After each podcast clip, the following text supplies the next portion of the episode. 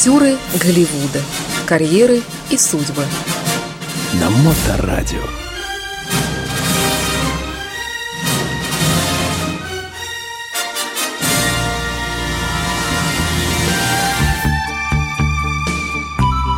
Всем доброе время суток, вы слушаете Моторадио, в эфирной студии Илья Либман, и это рубрика «Актеры Голливуда», рубрика о кинематографе, о кино и сериалах. Итак, Илья, прошу.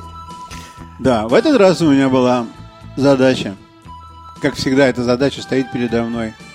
И навсегда как жареный петух, который вот-вот должен клюнуть, потому что материал нужно представлять через полутора суток, а я еще даже не знаю, о чем материал. Потому что это довольно сложно сделать свой выбор на чем-то совершенно конкретном, и чтобы могло быть интересным не только мне. И вот я сижу себе так и думаю, о чем же я буду говорить в этот раз, что касается кинематографа. То есть, что нового в этом мире, Нет, да? Вот я даже не стараюсь теперь думать про то, что нового, потому что нового очень много. Я подумал, а что старого? Тоже хороший подход, да. Да, а что старого? И я, значит, летаю с одного сайта на другой сайт – и вдруг мне попадает видео а, артиста, которого уже нету в живых. Зовут его Робин Уильямс. Да, да, да, замечательно и очень жалко его, да. Да, это видео, оно а, вроде как самодельное из чьей-то коллекции о том, как Робин Уильямс в 80-е годы записывал рекламу.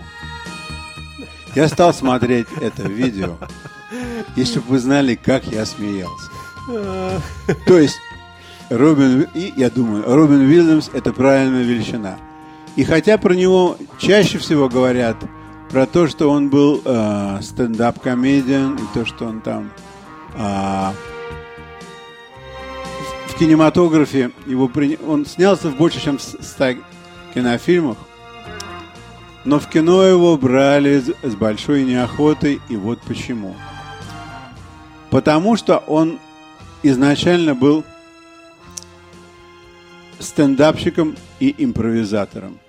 То есть навязать ему какой-то текст было абсолютно невозможно. Ну, то есть он может все повторить.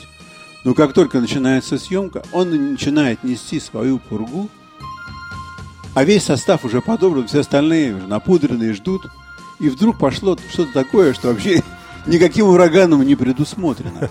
И режиссеры его просто побаивались.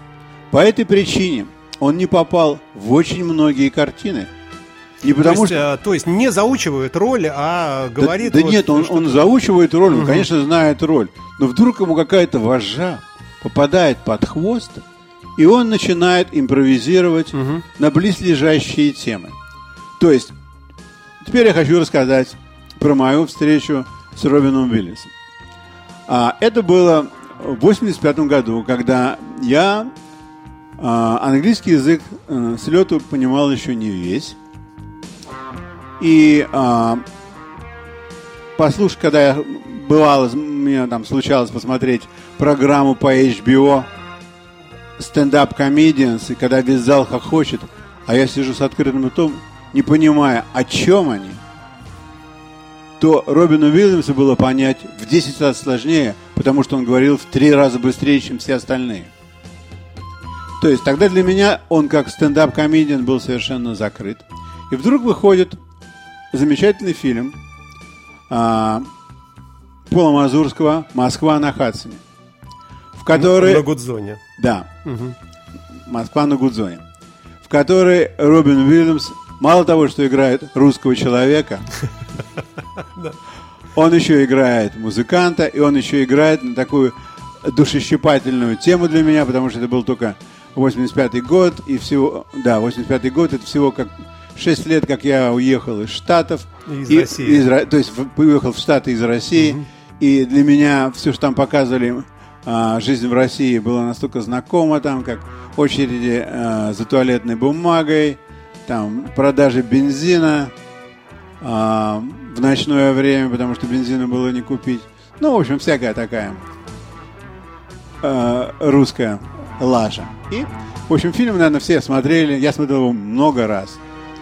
И в этом фильме, как я узнал позже значительно, Но думаю, в этом фильме там же нет вроде никаких импровизаций.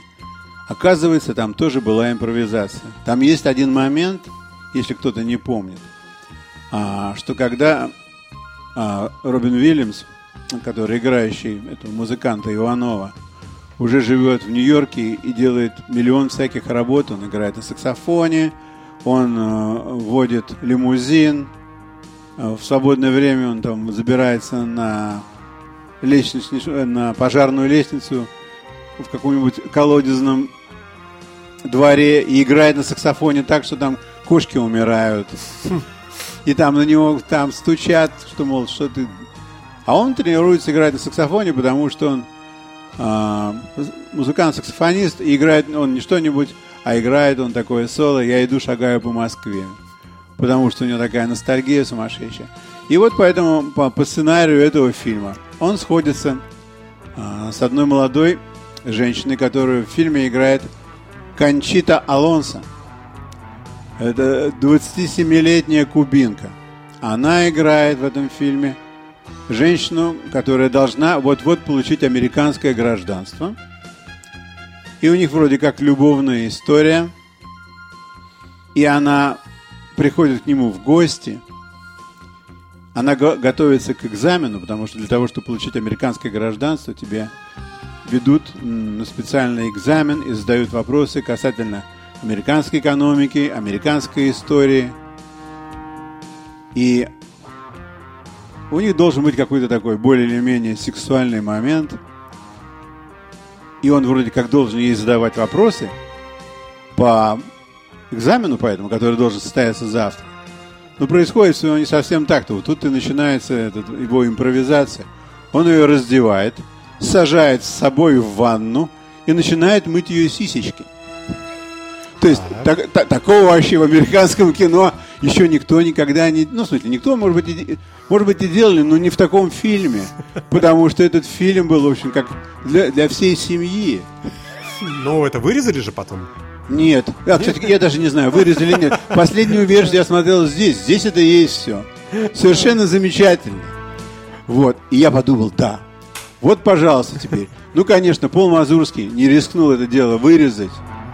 Потому что, а, во-первых, отснято, во-вторых, там, если она позволила, то бог с ним, пусть будет. Конечно, это привлечет очень много народу. Там пусть поставят мне вторую букву «Р». Ладно, но это, это, это классный кадр, конечно. Это его дара, это, то есть, это придумал... Импровизация. Да, это, это импровизация, это, которую... Подготовка к экзамену. Да. По его версии. Это, это его версия совершенно четко.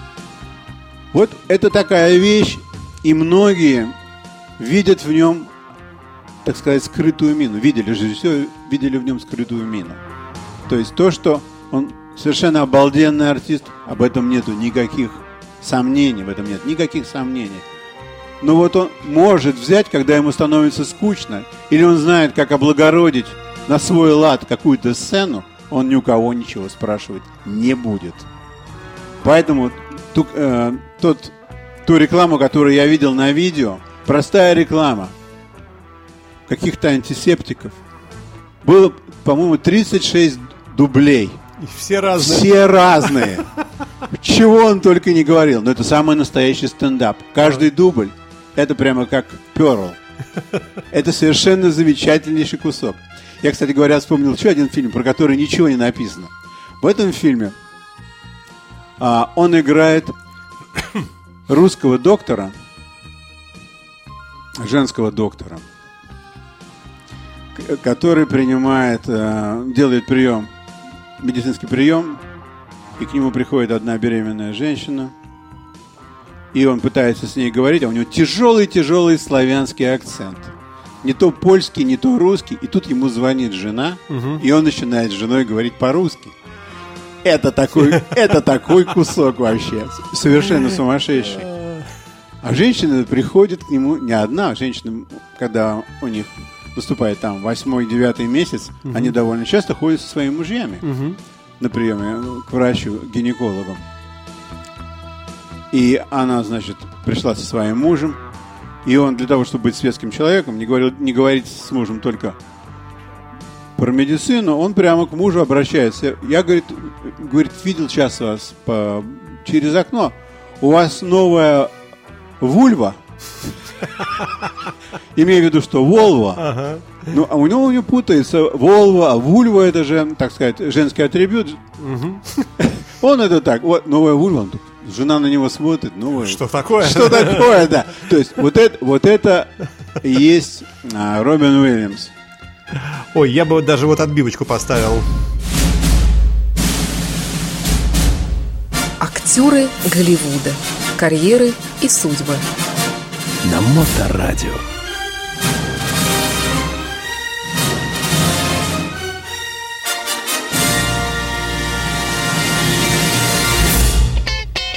Запись этого эфира и других передач радиостанции Моторадио доступны в подкастах на podster.fm, а также в Apple App Store.